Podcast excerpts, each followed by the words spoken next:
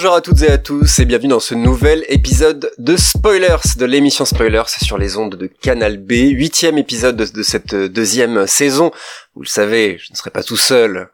À chaque fois, à chaque début d'épisode, je dis que je serai pas tout seul. Les gens commencent à, comprendre, mais j'aimerais que ça rentre euh, bien euh, dans cette émission. Je serai accompagné de Briac. Hello. Comment tu vas? Ça va bien. Très content d'être là. Ah bah oui. J'ai l'impression que ça fait un petit moment. À chaque fois, j'ai l'impression le temps est long entre des épisodes. C'est c'est fou.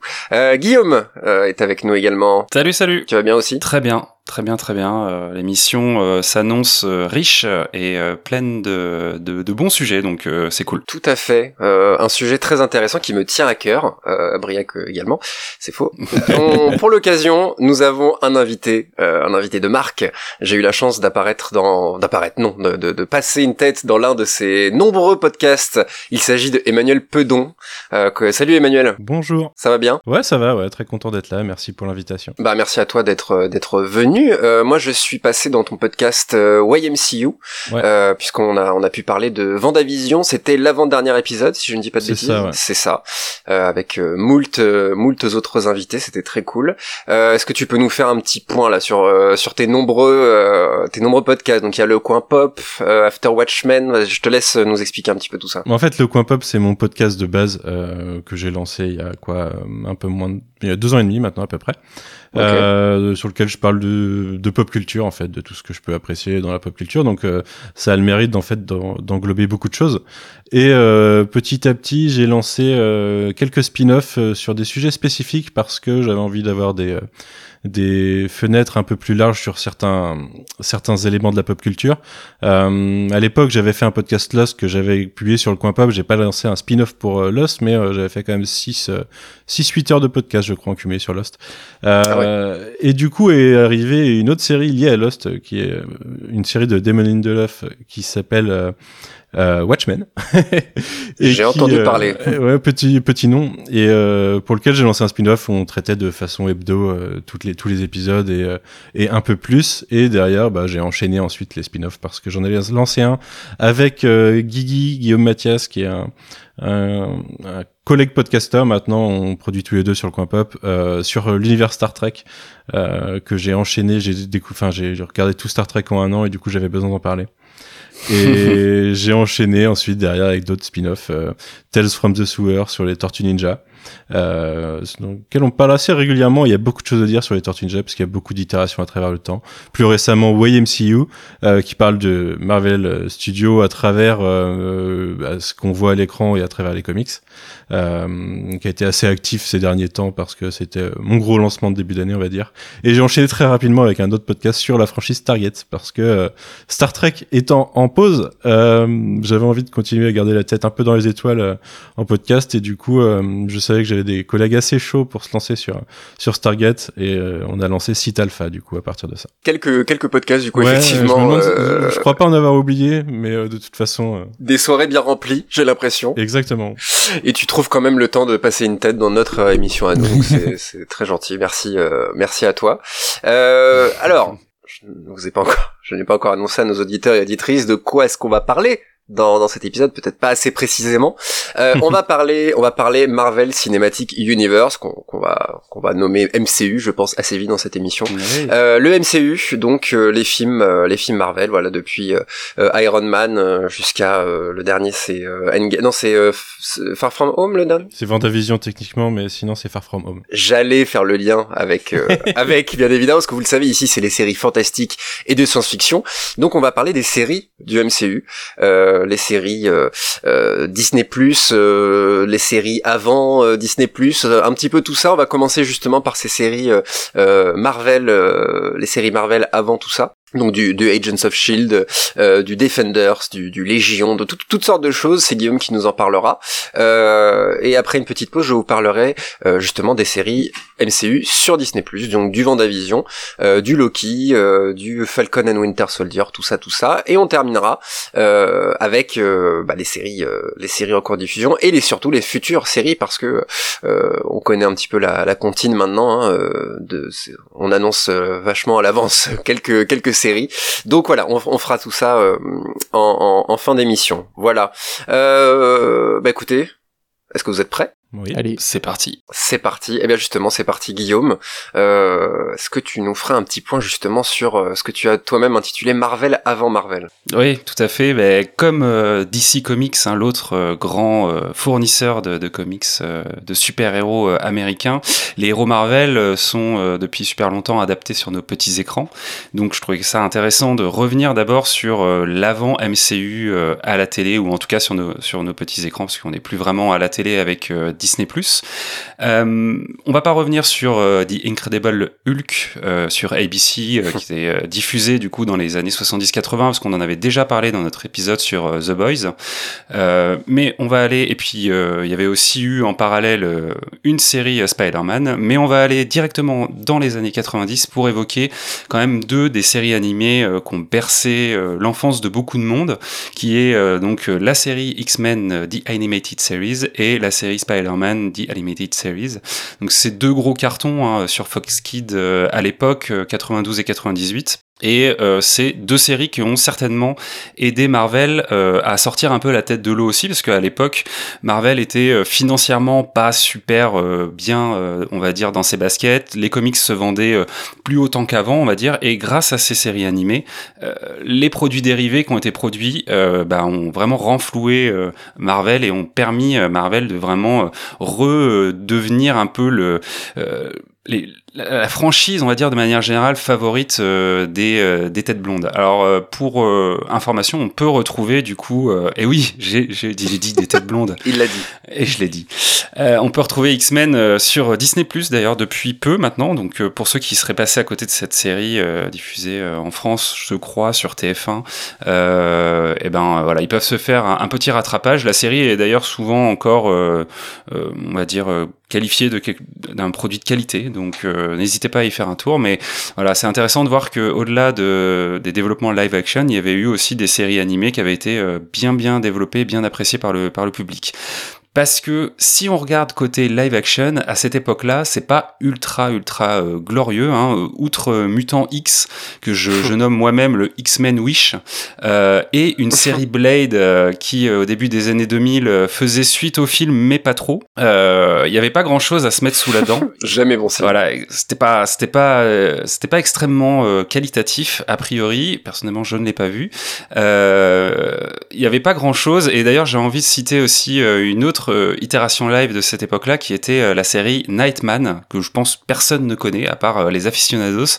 Donc toute fin 90 et dont je peux pas m'empêcher de vous lire le pitch tant je l'ai trouvé extrêmement marrant. Je vais essayer de prendre ma voix un peu de, de super-héros pour la dire, parce que je pense que ça va nous mettre dans l'ambiance. Alors. À Bay City, le joueur de saxophone Johnny Domido est frappé par la foudre alors qu'il prend le tramway. Il a dorénavant des pouvoirs télépathiques, dont celui de deviner le degré de malveillance d'un individu. Il est capable de savoir si la personne en face de lui est un criminel ou non. Mais ce pouvoir a un inconvénient, il ne parvient plus à trouver le sommeil. Dès lors, il combat le crime dans sa ville. Voilà, je trouvais ça assez... euh, Ça a l'air génial. Tu m'as convaincu. je, voilà, je trouvais ça assez assez fou. Euh, Je vous invite d'ailleurs, j'invite nos auditeurs à aller voir le costume de ce personnage, qui est un personnage qui n'était pas à l'origine un personnage Marvel, mais euh, qui a été racheté ensuite euh, par Marvel pour euh, montrer un petit peu le degré, on va dire, de fidélité et de, de, de perfectionnisme que euh, les créateurs de séries live à l'époque avaient. Donc bon voilà, hein, les années fin Ah oui, 90, hein. c'était pas c'était pas incroyable incroyable et ça n'a pas marqué particulièrement les esprits. Alors on est au début des années 2000 du coup, et il se passe à ce moment-là une révolution euh, en deux étapes chez Marvel, euh, qui sera forcément, euh, qui va vous parler forcément. D'un côté, ben, on va connaître la production des films liés au MCU, d'une part, hein, avec Iron Man début euh, 2008, enfin en 2008, et le rachat de Disney euh, en 2009, d'autre part, et du coup là, euh, avec la réussite de la phase 1 et Avengers en 2012, les choses vont bouger pas mal pour Marvel sur le petit écran. Euh, et ça va amener à la création en 2010, en marge de Marvel Studios, qui s'occupe du coup de, des, films de cinéma, de la création de l'entité Marvel Télévision, avec à sa tête Jeff Lubb, qui est connu pour être un scénariste de série, mais aussi de comics, qui est assez réputé. On lui doit notamment Batman Long Halloween en 96, donc là chez la distinguée concurrence comme on dit. et l'ambition de Marvel Télévision, elle est assez importante puisque l'idée c'est de développer des séries qui à l'époque se doivent d'être connectées au MCU, à ce nouveau, cette nouvelle franchise qui se lance au cinéma, euh, tout en développant quand même leur propre mythologie, parce qu'ils sont vraiment un peu à ce moment-là le cul entre deux chaises, de vouloir quand même raccorder les wagons, tout en évidemment euh, réalisant plusieurs saisons euh, euh, avec leurs propres héros qui sont bien souvent pas issus vraiment des films. On va retrouver donc celle qui est quand même assez connue aujourd'hui chez ABC début 2013, euh, euh, les agents du Shield, Agents of Shield, donc euh, qui est une équipe de d'agents secrets en fait hein, qu'on a appris à découvrir dans, dans la phase 1 du MCU et qui tout au long des premières saisons en tout cas de cette série va lutter contre l'Hydra, cette fameuse menace néo-fasciste on va dire qui euh, du coup euh, agit en sous-main de toutes les intrigues euh, des premiers films du MCU. et donc ça c'est à la télévision et en parallèle à partir de 2015, Netflix va signer un gros contrat avec Marvel pour développer le projet Defenders avec les séries Daredevil, Jessica Jones, Luke Cage et Iron Fist. Donc au-delà de cette, euh, de la réussite publique et critique qui est assez variable au niveau de ces séries, euh, moi je me souviens que Daredevil c'était plutôt apprécié au début dans la première saison parce que les interprètes étaient cool, il y avait un aspect réaliste qui était sympa, les combats étaient assez physiques. Euh, de l'autre côté, Agent of Shield, bah mine de rien, même si les audiences ont jamais été incroyables, elle ira quand même jusqu'à une saison 7, donc il y a quand même voilà une preuve de la vitalité de ces franchises à la télévision on va se rendre compte assez vite que les connexions justement au MCU, qui était un peu la promesse initiale, elles seront euh, malheureusement la plupart du temps aux abonnés euh, absents. Euh, les ponts en fait entre les films et les séries sont et seront assez anecdotiques, allant au mieux d'un épisode qui exploite les conséquences d'un film. Je me souviens notamment d'épisode d'un épisode ou deux de d'Agent of Shields qui faisait suite à euh, Thor, euh, le monde des ténèbres, où là on avait vraiment une suite en fait au film euh, dans la série, ce qui était assez intéressant à euh, un caméo purement graphique sur les affiches des séries Netflix où euh, justement on se posait beaucoup la question à l'époque est-ce que Daredevil est dans l'univers du MCU et euh, les gens avaient été satisfaits de se rendre compte qu'il y avait la tour des Avengers en arrière-plan d'une affiche promotionnelle de, de, Daredevil. Mais c'était à peu près le seul lien qu'on avait. Et du coup c'était d'autant plus frustrant que ces séries elles faisaient bouger massivement en fait les lignes du MCU enfin elles auraient dû puisque notamment dans Agents of Shield et dans une série qui leur sera dédiée on voit l'apparition des Inhumains, qui est un groupe de personnages doués de pouvoirs issus d'expérimentations extraterrestres et qui était clairement une solution pour Marvel de jouer avec le concept de mutation sans avoir le droit des X-Men, qui appartenaient toujours à ce moment-là euh, à la Fox. Et pourtant, au cinéma, à aucun moment on fera mention euh, de ces Inhumains, qui sont pourtant dans la série des personnages euh, assez puissants, hein, puisque il y a notamment la super-héroïne Quake qui est vraiment instaurée dans Agent of Shield et qui est dans les comics bah, une héroïne qui est assez euh, connu. Et de même qu'on ne verra jamais les Defenders de Netflix rencontrer les Avengers, euh, comme ça avait été longtemps espéré par les fans. Il y avait eu beaucoup de rumeurs à l'époque euh, de est-ce qu'on verra Charlie Cox passer une tête ou faire un coucou à Spider-Man? Malheureusement, ça n'a jamais été le cas, malgré le capital sympathie des acteurs. Donc je citais Charlie Cox pour Daredevil et Vincent Donofrio en Caïd, qui était quand même assez salué pour sa performance dans la série. Mm. Alors on saura jamais, mais peut-être que là, Manu, toi, tu pourras euh, éventuellement euh, préciser ça si euh, Jeff Lubb et Kevin Feige n'ont jamais pu accorder leur violon pour justement que les passations entre les personnages du cinéma et de la série soient réellement concrètes ou s'il a jamais été prévu finalement qu'une grande synergie s'opère entre ces deux univers. Mais en tout cas, ça a jamais été le cas. Et à noter aussi que du côté de la Fox, au début du coup des années 2000, on retrouve euh, euh, deux, univers, enfin deux séries inspirées de l'univers des X-Men et des mutants, avec une série relativement anecdotique qui s'appelle The Gifted, que euh, bon voilà, qui a eu quelques saisons, mais qui n'a jamais vraiment brillé d'un point de vue critique et public. Et par contre la série Légion qui là a été bien plus remarquée et bien plus appréciée par la complexité de sa narration, euh, le côté expérimental de sa mise en scène, et euh, qui a euh, réussi en trois saisons à faire quelque chose qui était assez intéressant par rapport aux matériaux d'origine.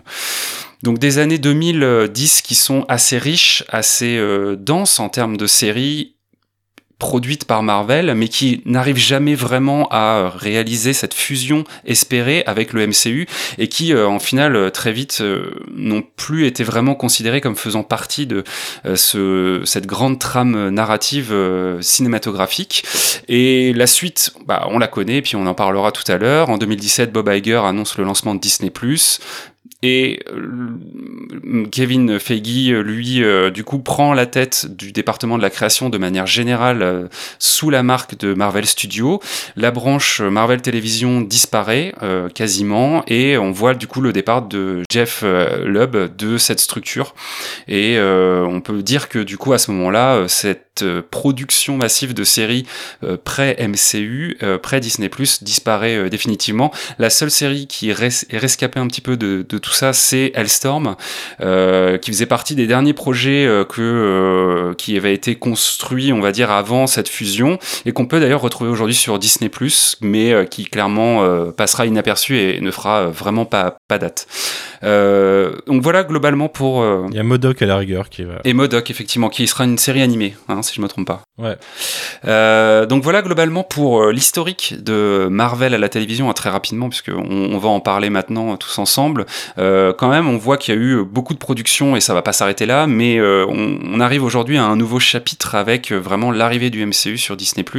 Et peut-être qu'aujourd'hui, les promesses de fusion seront tenues. En tout cas, ça a l'air d'être le cas sur la première itération qui est WandaVision et Falcon and the Winter Soldier. Ouais, moi je, je, reviendrai un petit peu sur ce parallèle parce que justement, je pense que dans la stratégie de création et d'instauration de, des Defenders notamment et de Agents of Shield, qui sont les, quand même les deux principaux, on va pas se mentir, on t'en a mentionné d'autres comme Elstrom ou, ou euh, Cloak and Dagger, etc. Euh, voilà. J'en ai oublié quelques-unes encore, ouais. Euh, c'est pas, c'est pas la même, forcément la même ambition pour ces séries-là et le même succès malheureusement. mais justement, toi, Emmanuel, je me permets d'appeler Manu. Ouais, ouais, ouais. On m'appelle Manu en général.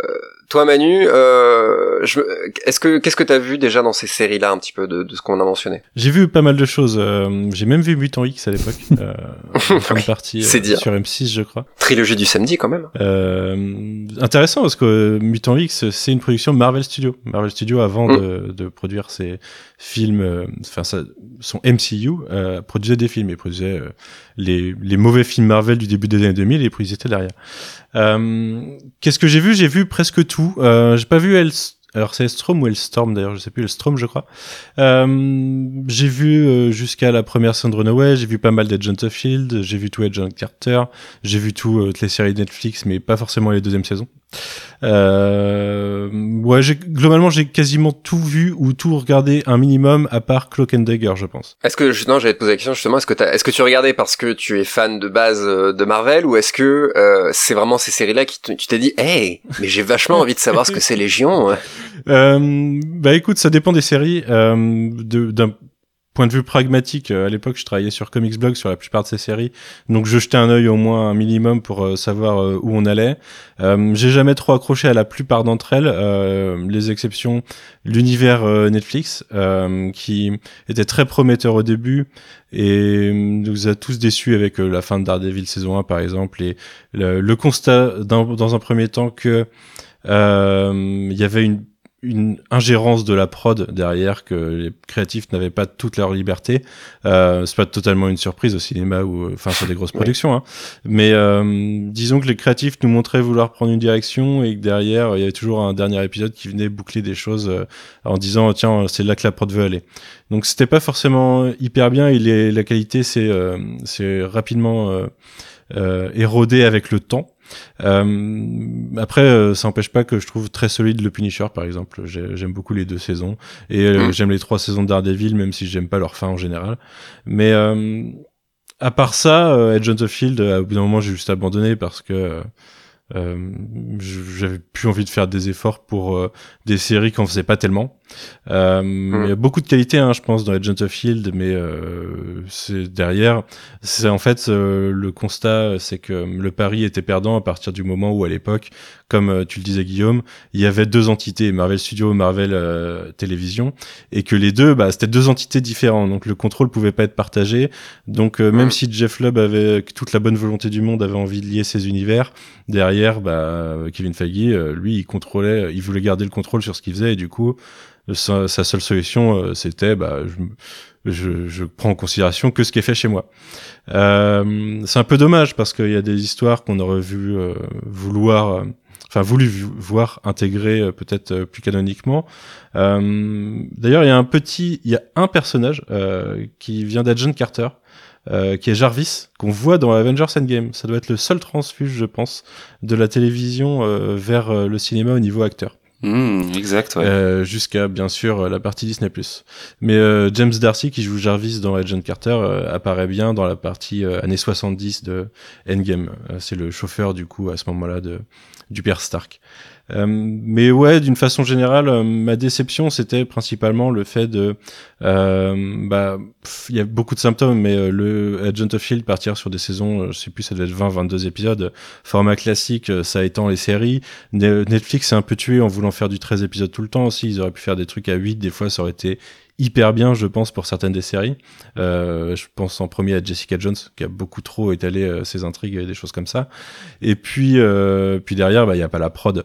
Et pour moi, le, tout ce que je retiens de tout ça, quasiment, à part euh, des bouts du Netflix verse, c'est Légion. Légion qui a décidé de se créer son truc, euh, de pas chercher à se raccrocher à quoi que ce soit, et de donner euh, le pouvoir à la vision créative de Noah Hawley derrière, euh, qui était euh, super solide en fait. C'était, euh, c'est, c'est d'un avant, euh, au début, euh, sur les premiers épisodes de Vendavision, on en reparlera tout à l'heure, euh, c'était la comparaison qu'on pouvait faire, c'est que ça se rapprochait de ce que faisait Légion créativement.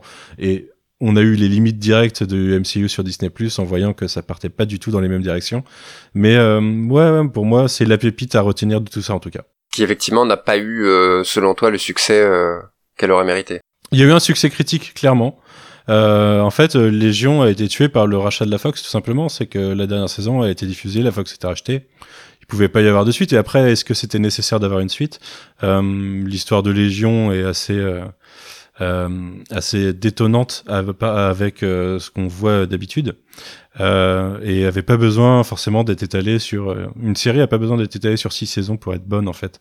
Euh, le concept de série c'est que on a un ensemble d'épisodes, ça peut être une mini-série, ça peut être deux saisons, mais euh, quand tu euh, quand tu veux étaler euh, purement, on va dire pour les sous et pas pour pas pour l'intérêt créatif, ça donne jamais quelque chose de bon en général. Ouais. Et euh, justement sur euh, Agents of Shield est peut-être euh, la série qui a euh, le plus- peut-être le plus euh, 50-50 entre publi- euh, succès public et critique euh, à ce niveau-là. Euh, Briac, t'en as, t'en as vu quelques-uns toi de, de Shield Parce qu'on, on- je sais pas si tu l'as dit Guillaume, c'est Joss Whedon, Qui lance la série. C'est son frère. ce Jed Whedon pardon. Euh, donc pour ça que je fais lien avec Briac hein, qui euh, voilà assez assez féru euh, des Whedon. Euh, du coup tu t'étais euh, tu- je t'entends souffler déjà Briac, c'est très mauvais signe. J'avais euh, commencé, j'en ai regardé 6 ou 7 à l'époque quand de la, de la diffusion, quoi, quand ça sortait au fur et à mesure. Et euh, souvent les séries, euh, pas juste de Whedon, mais euh, ces séries euh, comment euh, à 22 épisodes et donc qui sont entre le, le formulaire et le feuilletonnant, bah, qui, comme on en a depuis X-Files, Buffy, etc. euh, en général, le- la première saison n'est pas géniale et il faut leur laisser le temps un peu de se lancer. Donc euh, je m'étais dit, je reviendrai quand ce sera bien.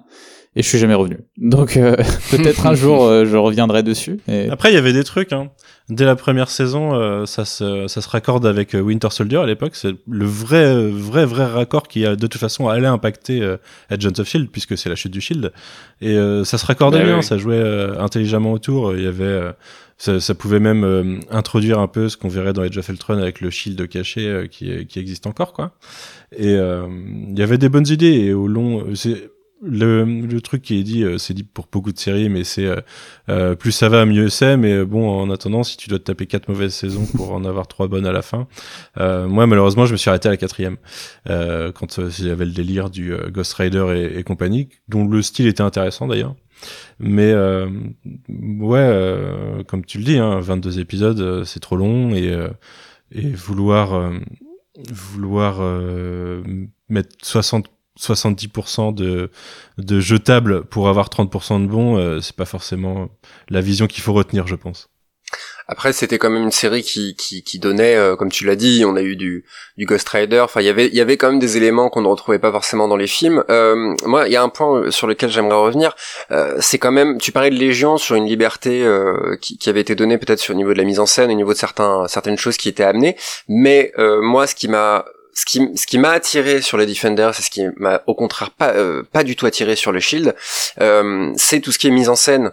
Il euh, y, a, y, a, quand même des pattes. D'Ardeville, moi, le souvenir que j'ai, c'est d'en avoir parlé en cours, c'est là où ça m'a surpris, avec ce plan séquence dont on a beaucoup parlé. donc il y avait quand même, mine de rien, est-ce que vous trouvez pas qu'il y avait une recherche de donner vraiment je parle vraiment des Defenders, euh, de donner une patte, de donner un style. Je pense à Luke Cage aussi, qui avait des influences euh, bah, afro-américaines. Forcément, il y a, ça allait, euh, moi ça m'évoquait un petit peu du, du Wu-Tang Clan sur certaines petites choses. Il y, a, y, a, y, y avait, selon moi, une bonne volonté de de créer des univers et de créer un, un, aspect, une, une, véritable esthétique à chacune de ces quatre séries-là, je crois. Donc, qu'est-ce que vous en pensez? Est-ce que, est-ce que c'était un, coup d'épée dans l'eau ou est-ce que selon vous, on peut quand même retenir ça? Bah, il y a eu une bonne prod au début de Daredevil, clairement, euh, et en effet, au niveau euh, chorégraphie de combat, c'était intéressant. Euh, moins bon combat, c'est le combat du final. En fait, ce que je disais tout à l'heure, c'est rattrapé par des velléités de prod qui sont un peu embêtantes, je pense, vis-à-vis de ce qu'ils avaient créé avant. Euh, ouais, je trouve ça, je trouvais ça solide sur Daredevil. Après, je trouve que sur les autres séries, à part de Jessica Jones, que ce soit dans le style euh, où on se retrouve avec des filtres de couleurs, euh, on changeait juste de couleur d'un personnage à l'autre. Euh, euh, on a vite vu les limites et, euh, et dans le ton, c'est pareil, ça développait des bonnes choses. Jessica Jones, clairement, il y a un propos très intéressant. Luke Cage aussi, même si Luke Cage s'était un peu étalé à la truelle euh, les références afro-américaines, les références Bronx et compagnie, c'était vraiment étalé à la truelle au sein de la série. Mais au moins il y avait un style. Mais sur Jessica Jones, le problème, c'est pour moi, c'est le 13 épisodes, c'est que ça aurait fait une bonne mini-série de 6-7 épisodes en fait. Et ils ont détruit le propos en le répétant boucle en fait. Parce qu'il comptait les à mon avis, il comptait les instaurer et puis si le succès était là, ça pouvait durer un petit moment, mais peut-être que voilà, c'est sur le long terme que ça forcément euh, posé problème.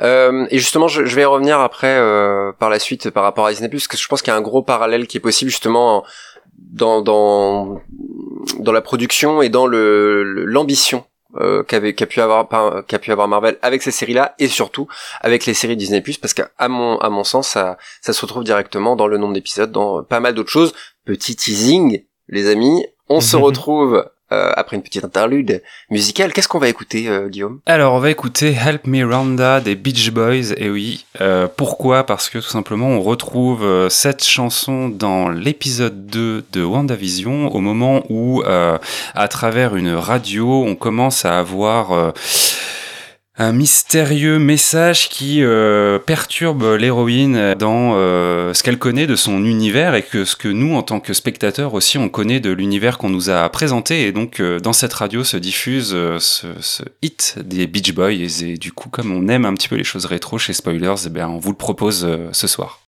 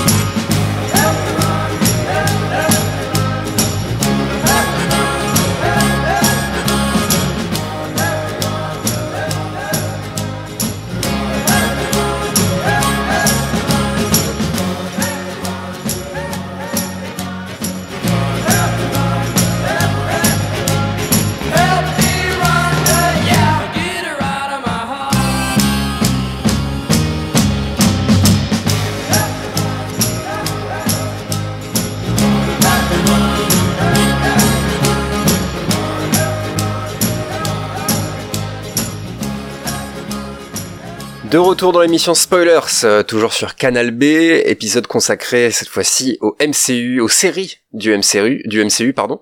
Euh, Guillaume nous a fait un petit point sur les séries Marvel avant Disney+. À mon tour de vous parler des séries Marvel sur Disney justement. Euh, alors pour l'instant, à l'heure où je sais pas quand est-ce que vous allez écouter cet épisode, euh, mais euh, pour l'instant tout ce qu'on a eu c'est WandaVision en entier. Je petit euh, clin d'œil à, Manu pour euh, aller écouter MCU. Ils ont fait chaque épisode euh, semaine après semaine à plusieurs. Vous étiez combien dans le dernier épisode déjà? 11 On était en live, on devait être 10, 9 ou 10 et puis euh, il y avait deux, deux, trois, non, on était neuf et il y avait trois capsules à côté. Voilà, donc si vous voulez euh, un, un, détail sur chaque série, on va pas forcément parler de ce qui se passe directement euh, euh dans euh, les séries, en tout cas pas dans le détail. et puis je pourrais pas vous faire évidemment de préambule sur l'instauration du MCU au sens très large, au sens canonique depuis Iron Man 1, parce que ça, ça prend un petit peu de temps. Et puis c'est pas tout à fait ce pour quoi on est là aujourd'hui.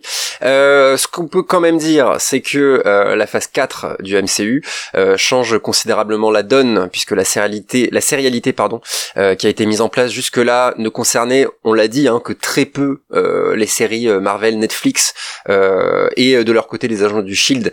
Bah, ils avaient beau, on va dire, faire leur part du travail, parce que je sais pas exactement comment vous voyez la série, les, agents du Shield, mais c'était une, une manière d'étoffer l'univers sans que sans pour autant euh, euh, marquer véritablement le canon euh, du MCU. et s'il y a bien un point sur lequel on peut rapprocher les agents du Shield, que je vais appeler le Shield maintenant parce que c'est trop long.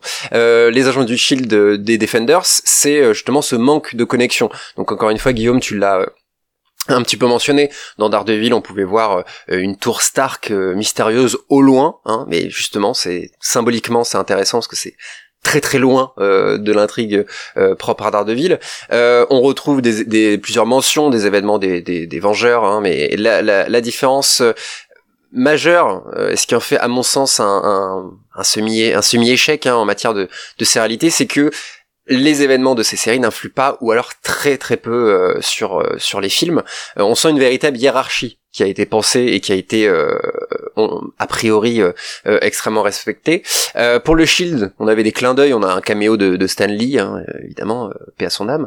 mais les, les événements d'Avengers Endgame ne sont semble-t-il, et ça, rien que de le dire, ça paraît improbable, ils sont assez secondaires. Et d'ailleurs, je vais pas pouvoir entrer dans, les détails, mais les showrunners de, de, du Shield avaient conscience de ce blip qui était sur le point d'arriver et eux ils étaient en train de, de, de, d'écrire les scénarios ils se disent mais comment est-ce qu'on va pouvoir intégrer bah la moitié de l'humanité de, de, l'univers qui disparaît comment est-ce qu'on va pouvoir intégrer ça euh, à notre série? Donc voilà on, on sent un, un, problème de coordination euh, euh, énorme et puis c'est quand même un con parce que Kevin Feige on, on le sait quand même euh, attaché au, à l'ultra contrôle de, des productions Marvel euh, a quand même tout fait pour que Endgame justement soit un véritable aboutissement de, de, de plusieurs années et de, dizaines de films une espèce de climax. Et quand on pense que les séries qui ont été faites en parallèle ne sont que secondaires ça fait un petit peu un petit peu mal.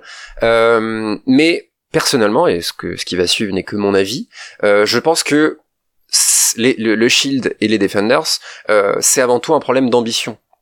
Je sais pas ce que vous en pensez. Est-ce que est-ce qu'on pourrait pas voir presque ces séries comme des crash tests finalement, puisque par exemple dans le Shield, les personnages communs euh, au film et aux, séries se comptent bah, sur les mains, sur les doigts d'une main de, de Tortue Ninja, hein, parce que l'agent Coulson, bon, on va, pas dire que c'est non plus sa, sa, mort nous a touché dans Avengers, on va pas se mentir, mais de là à se dire qu'est-ce que j'ai envie de le voir dans une série où il est le, le, quasiment le héros principal je, je pense que c'est c'est assez rare.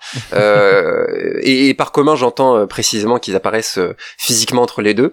Et euh, Manu tu nous as même mentionné un personnage qui est euh, qui est tu nous as dit sur voilà c'est ça ce qui est là on est sur les doigts d'une main de de, de, bah, de, de un doigt hein, finalement. Donc c'est quand même quand même assez assez embêtant. Et surtout que voilà en 2021 arrive Disney+, arrivent les séries propres à Disney+, donc pour les, pour les nommer Vendavision qui est euh, déjà terminé, Falcon and the Winter Soldier qui est en cours, un seul épisode euh, est sorti euh, pour l'instant, puisqu'on on retrouve ce, cette diffusion hebdomadaire, on va y revenir, et Loki qui arrive, j'ai pas la date sous les yeux. C'est le 11 ou le 13 juin, je sais plus, je crois que c'est le 11. C'est juin, voilà, c'est ça, c'est ça. donc voilà, ça c'est les séries qu'on pourrait appeler le, le, MCU plus quelque part, les séries Marvel sur Disney plus et Vendavision qui est terminé depuis peu. Euh, succès critique apparemment, euh, succès public en tout cas euh, pour la série et succès critique a priori puisqu'en tout cas c'est c'est une série qui a eu au moins euh, le talent à l'inverse des Defenders et compagnie de, de quand même faire énormément parler, de créer cet engouement auprès des fans. Les fans ont eu envie d'aller découvrir qu'est-ce que c'est ce petit élément. Et là, Manu, tu vas pouvoir nous, nous, nous raconter les, les, symboles qui se retrouvent dans les épisodes, les choses cachées, etc., etc. Ça c'est un truc qui toi par exemple en tant que fan t'as t'as fait rester en tout cas dans cette dans cette série. Ouais, mais je voulais déjà euh, dire que euh, les circonstances aussi sont très particulières pour le succès de Vendavision. C'est difficile de le prendre individuellement en disant que c'est par son contenu qu'il a créé le buzz. Il faut quand même se dire qu'on a eu la la période la plus longue depuis la création du MCU sans sans nouveau contenu du MCU à cause de, mm. des décalages euh, créés par les événements de 2020 euh, et qui continue en 2021. Et du coup, euh, ouais, c'est un peu compliqué de dire que la série a, a cartonné que par elle-même. Euh, maintenant, aucun film, aucune œuvre du MCU ne cartonne que par elle-même. Elle cartonne aussi parce qu'elle fait partie du MCU. Et j'ai envie de dire même, elle cartonne principalement parce qu'elle fait partie du MCU. On va pas se mentir. Euh, mais en effet, ça a été un beau succès et euh, il y a vraiment beaucoup de cœur qui a été mis dans cette série. Euh, je pense qu'il y avait une vraie volonté de faire quelque chose de différent et depuis quelques années, euh, clairement, euh, les productions euh, Marvel Studios jusqu'à 2-3 ans étaient clairement gangrénées par l'inertie de l'évolution de Disney et de, de, et des studios. on peut parler de sexisme, on peut parler de beaucoup de choses. les choses mises en avant n'étaient pas forcément toujours les bonnes et les prises de risques étaient relativement faibles. Là, bah, ils sont les les rois du monde globalement euh, Disney.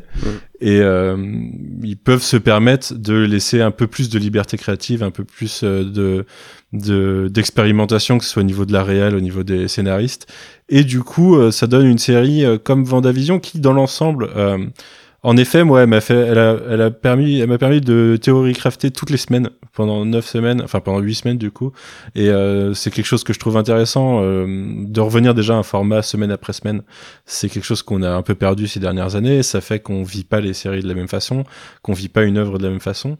Et euh, elle était pleine en effet de petits bonbons, de petits Easter eggs, de petits, euh, de petites références d'éléments qui euh, justement appellent au theory crafting euh, et ça a beaucoup joué sur le bouche à oreille sur la série. Quelque chose qui euh, je pense arrivera moins sur Falcon and Winter Soldier je le constate d'ailleurs en audience de podcast. Mon premier épisode sur euh, euh, Falcon and Winter Soldier a moins bien fonctionné que tous les épisodes de, sur Vendavision.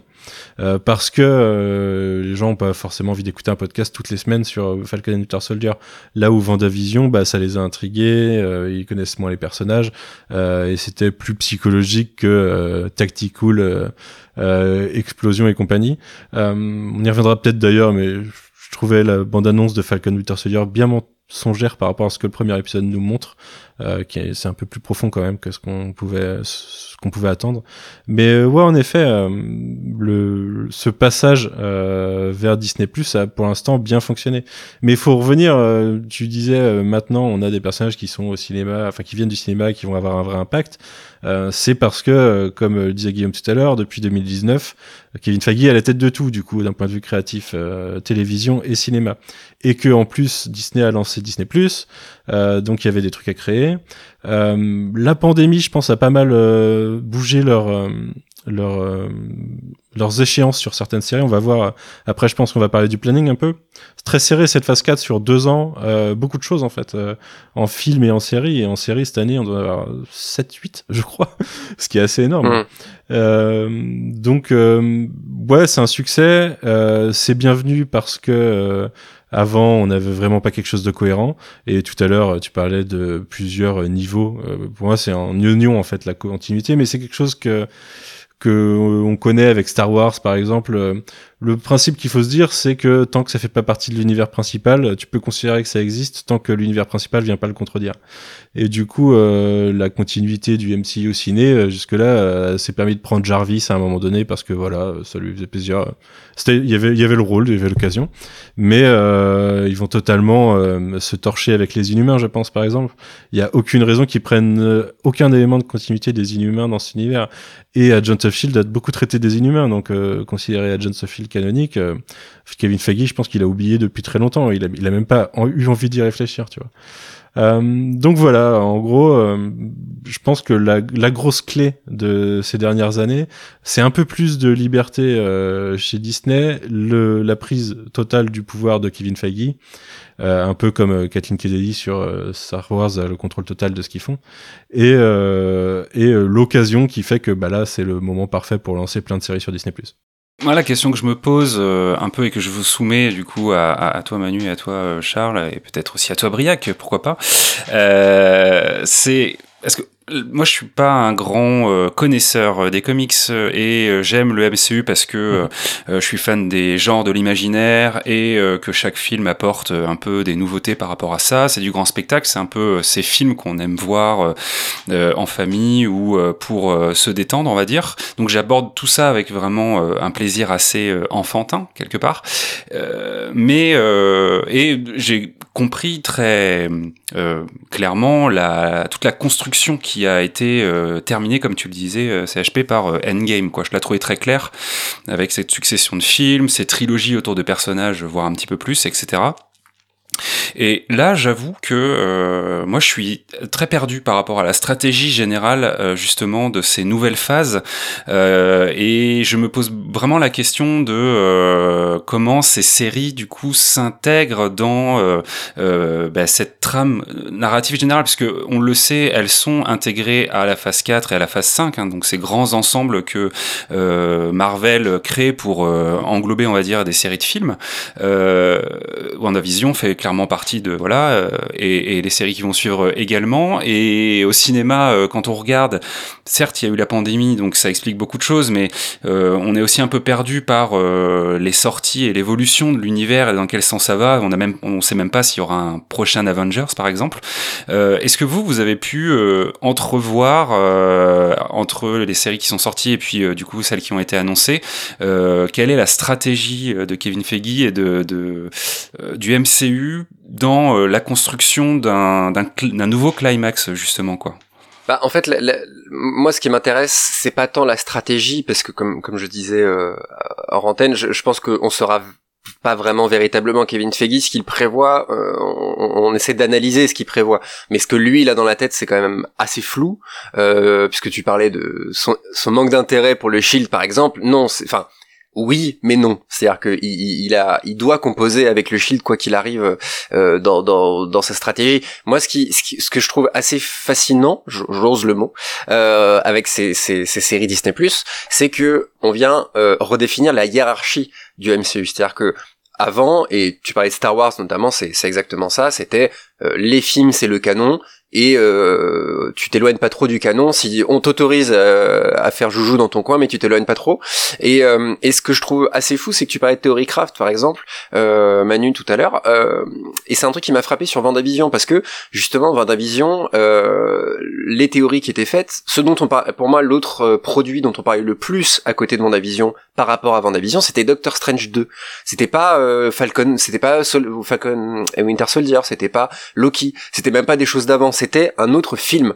Donc déjà euh, bah euh, clap clap parce que bah c'est ce qu'il a à mon avis c'est ce qu'il a voulu faire enfin c'est ce que la production a voulu faire et sur ce point-là c'est assez réussi puisque euh, euh c'est quand même assez fascinant de voir que ce qui a le plus titillé les gens, les gens ont envie de voir la suite, mais dans un film. Donc je, trouve ça euh, euh, assez étonnant euh, et surtout par rapport au, au Shield, ni vous ni moi n'avons vu les sept saisons du Shield et on s'en porte pas forcément plus mal. Par contre maintenant, si vous attendez la, si vous n'avez pas vu les séries Disney que vous attendez la sortie de Doctor Strange 2 pour vous y remettre, et que vous voyez débarquer une sorcière rouge au top de sa forme alors que vous l'avez laissé en train de pleurer la mort de Vision, vous allez être complètement paumé. C'est-à-dire que là, euh, les films d'avant, euh, chaque film devaient être vus pour voir la continuité, que maintenant, c'est les séries que vous allez devoir regarder. Donc le pari euh, est, est, quand même ambitieux. Euh, donc si je devais définir une stratégie actuelle du MCU, euh, MCU pardon, euh, je dirais que l'objectif dans un premier temps euh, est peut-être de donner plus de corps à, à des personnages qui étaient secondaires dans les films et de les rendre euh, principaux dans des séries, ce qui est une stratégie plutôt intéressante et réussie à l'heure actuelle à mon sens pour Vanda et, et, et Vision. Euh, parce que bah il faut quand même pallier au départ de on va vous spoiler Endgame hein, mais on va pallier au départ de Tony Stark et, et de et de et de euh, Steve Rogers, voilà. Euh, pour euh, instaurer de nouveaux personnages secondaires les, en faire euh, voilà le Falcon va devenir a priori le nouveau Captain America et ainsi de suite ainsi de suite pour tourner un, un, petit peu en, en vase clos. Donc pour finir voilà et ce n'est que mon avis encore une fois je dirais que euh, la meilleure preuve de cette sérialité en vase clos, euh, c'est que Marvel a annoncé d'un coup trois séries sur Disney+, donc ce qui est à l'image des annonces, euh, des célèbres annonces à chaque phase de par Kevin Feige à tel ou tel Comic Con de l'époque, qui étaient quand même des événements ultra attendus, et puis il annonçait directement quasiment à la date près chaque sortie. et surtout, il faut pas oublier que ces trois séries sont des mini-séries ce qui est quand même euh, parce qu'on parlait des, on parlait des, des, du Shield par exemple le Shield on dit on fait une série Marvel euh, avec un Whedon aux manettes mais ça durera ce que ça durera. Que là on sait a priori encore une fois je prends des pincettes parce que on sait pas exactement ce qui va se passer, mais euh, c'est pour moi peut-être le point le plus important parce qu'à l'heure actuelle, on n'attend pas de saison 2 de Vendavision. On parle de Doctor Strange 2 pour connaître la suite. Donc dans ce cas, est-ce qu'on pourrait pas voir Vendavision comme tout simplement un long film de 9 fois 30 minutes finalement? Je réagirai après, tu peux finir ta pensée, mais pour moi non. on va pouvoir en débattre, mais voilà, je pense que pour finir, je pense que Marvel prend pas le risque de s'engager sur le développement de sa sérialité sur plusieurs saisons parce que ça va forcément plus c'est tentaculaire, plus ça va être difficile de, de regrouper un petit peu tout ça, mais par petites touches, euh, avec des risques mesurés et en donnant, à mon avis, avant tout euh, ce qu'attendent euh, les spectateurs et les spectatrices, donc des personnages forts et, et une sérialité commune aux films et aux séries. J'attendais la question de est-ce que c'est des, des, grands films ou est-ce que c'est des mini-séries? Mm. Pour moi déjà en fait c'est clairement c'est clairement pas des grands films parce que euh, le format sériel change totalement le principe de développement et le principe de production. Euh, enfin, un film, une série, c'est clairement pas pareil d'un point de vue de développement de personnage, mais d'un point de vue aussi réalisation, production. Euh, ça ne fonctionne pas pareil à la rigueur. En fait, et c'est la critique qui est faite depuis longtemps à Marvel Studios, le Marvel Studios, c'est plus une longue série de plein de films, de, de plein de longs épisodes à la rigueur. Ça a, ça a plus un format sériel qu'un format saga de film, réellement. Euh, voilà pour cette partie-là. Pour euh, revenir sur ce que peut être la stratégie de Marvel Studios, je veux dire qu'ils sont un peu un, un tournant en fait dans leur histoire. Euh, déjà, ils ont fini leur Infinity Saga, donc forcément sur leurs 23 premiers films, euh, comme tu le disais tout à l'heure Guillaume, il y a un climax. Le climax c'est Thanos et il est teasé depuis le début, il arrive à la fin. on est content, on a bouclé l'histoire. Derrière, il faut qu'ils pensent à leur futur et leur futur. Euh, c'est plus compliqué parce qu'il va falloir introduire de nouvelles menaces, mais ils ont aussi euh, des rachats qui font qu'il va falloir introduire des nouveaux personnages. Ils vont avoir toute une phase sur laquelle ils, et, euh, ils nous ont annoncé les Fantastic Four pour cette phase. Ils vont nous annoncer probablement les X-Men par la suite. Donc je pense qu'on va avoir, on va dire, peut-être deux phases pour arriver à un univers Marvel complet presque euh, réunifié. Et encore, Spider-Man, ça va être compliqué parce que Spider-Man appartient toujours à Sony. Euh, petit aparté pour ceux qui savent pas, mais euh, t'en as pas totalement parlé, Guillaume, tout à l'heure, quand ils étaient euh, au bord de la banqueroute dans les années 90, Marvel, ils ont vendu leurs droits ciné de, de leurs personnages qui marchaient bien, qui étaient les X-Men et Spider-Man et les Fantastic Four à d'autres studios, ce qui fait que c'est pour ça que les X-Men que vous connaissez, ça fait pas partie de l'univers Marvel Studios. Pareil pour euh, les premiers Spider-Man, pareil pour les Fantastic Four. Aujourd'hui, ils ont tout récupéré. Et si euh, Captain America et les Avengers sont les plus grands héros de la Terre, c'est parce que euh, Marvel savait très bien qu'il fallait les repopulariser euh, et mettre en arrière leurs autres personnages dont ils avaient vendu les licences pour pouvoir créer son univers cinématographique. Donc, si euh, tout le monde connaît Iron Man aujourd'hui, c'était pas le cas en 2008 en fait, parce que euh, le personnage, les Vengeurs, c'était pas des grands personnages de comics, pas au même niveau que les X-Men ou Spider-Man. euh, sur papier. Et ils ont totalement changé la donne pour pouvoir développer leur univers. Aujourd'hui, ils vont avoir ça à récupérer pour le développer avec le reste de leur univers. Donc je pense qu'ils sont plutôt contents, mais ils ont un lourd travail à faire. Faut qu'ils préparent leur futur. Et cette phase, elle est là pour ça. Elle est là pour euh, euh, développer de nouveaux personnages jeunes, principalement, parce qu'on va avoir les Young Avengers qui vont arriver à un moment, c'est sûr. Et on nous a introduit des personnages via Iron Man 3, via Hawkeye en fin d'année, on aura Kate Bishop. Euh, les enfants de Vanda dans Vision sont destinés à devenir des, spoiler alert, mais sont, destinés à revenir et à devenir des Young Avengers plus tard. Euh, donc on a toute cette partie-là et côté Vengeur, euh, je sais pas si vous vous souvenez, mais la post-gen de Far From Home tease que les Vengeurs ils sont plus trop sur Terre et qu'ils sont peut-être sur une mission dont on découvrira les aboutissements, les tenants et les aboutissants plus tard quoi. Et euh, à côté de ça, bah, on a beaucoup de choses. On a beaucoup de multivers euh, dans cette euh, dans cette phase 4, qui d'ailleurs a jamais été appelée phase 4 par Marvel, je crois. Euh, ils l'ont pas présenté dans le phase 4 puisqu'ils l'ont présenté dans leur euh, dans leur conférence Disney Investors où c'était en gros le futur de chaque franchise. Mais je suis pas sûr qu'ils aient parlé de phase 4. Officiellement, c'est la phase 4 clairement, mais je suis pas sûr qu'ils l'aient mentionné comme ils avaient marketé phase 1, phase 2, phase 3 auparavant. Euh, toujours est-il qu'il y a beaucoup de multivers et que euh, on reparlera peut-être de Loki tout à l'heure. Ça va jouer. Euh, Endgame a ouvert des portes qui vont euh, rester ouvertes pendant un moment. Doctor Strange 2, on en parle. Ça parle de le multivers dans le titre.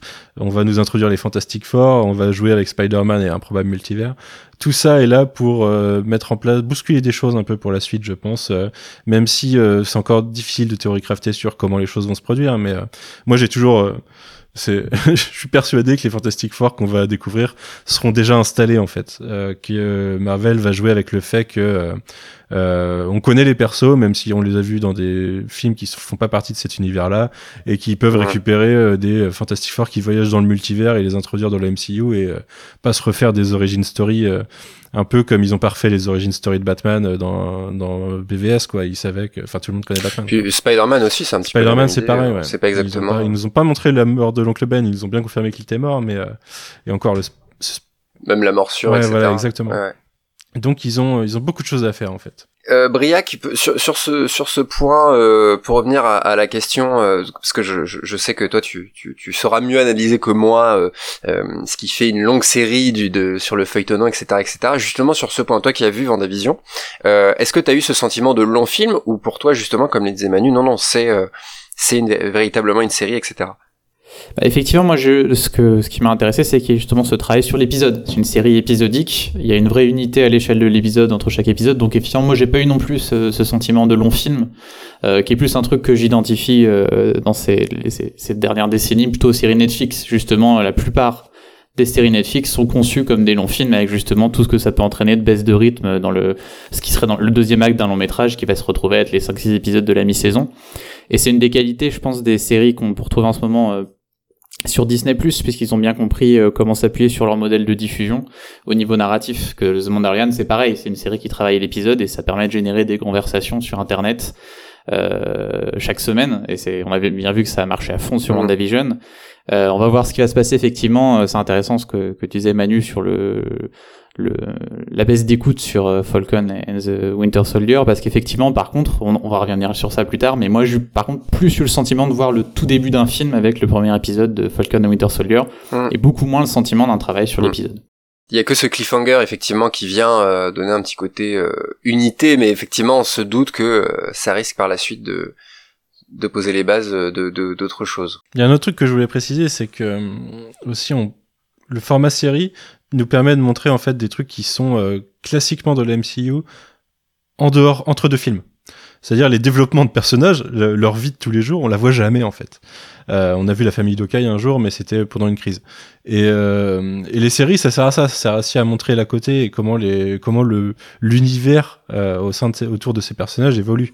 Et, euh, et c'est quelque chose qui est qui se développe à travers des séries, qui se développe difficilement mm. à travers des films en tout cas. Probablement. Bah, c'est pour ça qu'ils vont multiplier justement euh, euh, les, les, séries pour euh, développer ce côté tentaculaire dont je parlais, parce que euh, on va faire un petit point euh, sur les futures séries, mais effectivement, on, on sent cette volonté de surproduire beaucoup de personnages. Ouais. Mais d'ailleurs, je pense aussi que c'est ça caractérise un changement dans l'Infinity Saga, fallait tout suivre. Là, je pense qu'on va se retrouver avec des mm. clusters de séries et de films euh, qui seront compréhensibles ensemble, mais que Disney et Marvel essayent de toucher des publics différents en se disant c'est pas grave si vous allez pas euh, voir tout, euh, regardez les trucs qui vous intéressent. Et en fait, c'est juste de la surproduction comme on surproduit de la BD, comme on surproduit beaucoup de choses, en essayant de Mm. toucher tous les publics un petit peu, plutôt que tout le monde beaucoup. Et euh, ça Ouais. m'étonnerait pas que euh, ouais, les futurs films et les futures séries fassent des moins gros scores que ce qu'on a vu jusqu'ici, parce que, euh, alors, euh, on va les regarder en mode popcorn, donc ça fera toujours des gros scores de toute façon. Mais euh, il y a des choses qui intéresseront moins des gens. Et ça va servir, à, les séries servent à introduire des personnages qui seront, euh, qui apparaîtront dans les films, et les films des personnages qui, inter- qui interagiront dans les séries. Euh, tout se lit, mais à des échelles plus petites, je pense. Et justement, je, je vous propose qu'on fasse une petite pause. On reviendra sur ces futures euh, su- surproductions, cette future surproduction qui, qui, qui arrive. Euh, on va écouter euh, The Monkeys avec Daydream Believer. On se retrouve tout de suite après.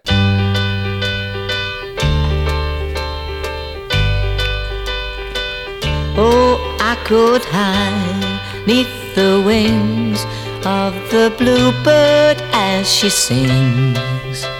The six o'clock alarm would never ring, but it rings and I rise, wipe the sleep out of my eyes. My shaven razor's cold and it stings.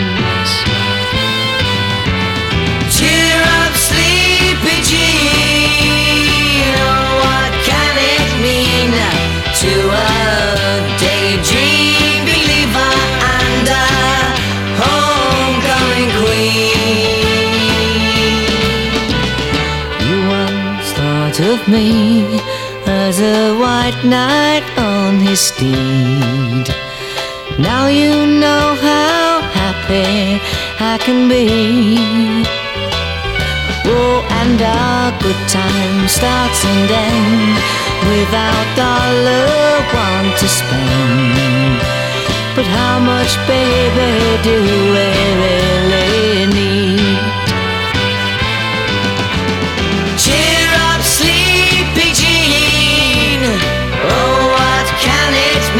Mean to a daydream